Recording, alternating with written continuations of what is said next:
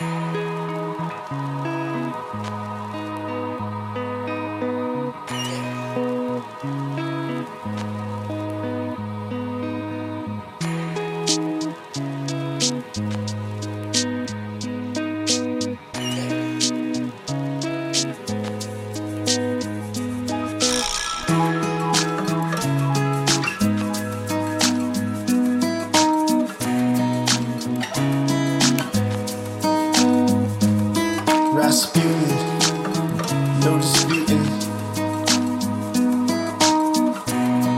off somewhere else.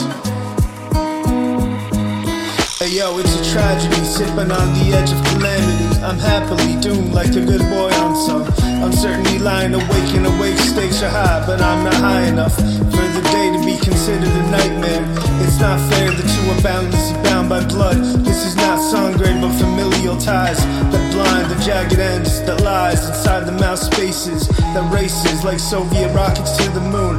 And soon times will dine the proverbial swine, so call it. Find the goon of embrace collateral times we hoped for all along. I'm breaking, beckoning like Christmas kids on mornings.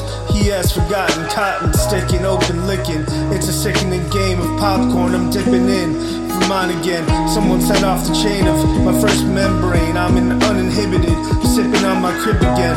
For the flipping ribbon, it's sipping off of the backroom chins like flamingos. Brick made Tallahassee, spitting like you're grabbing for the wheelhouse doors. I can't understand the slippery essence of the dresser. She can't sell me none of these days crazy like I'm sideways underneath the continental shelf.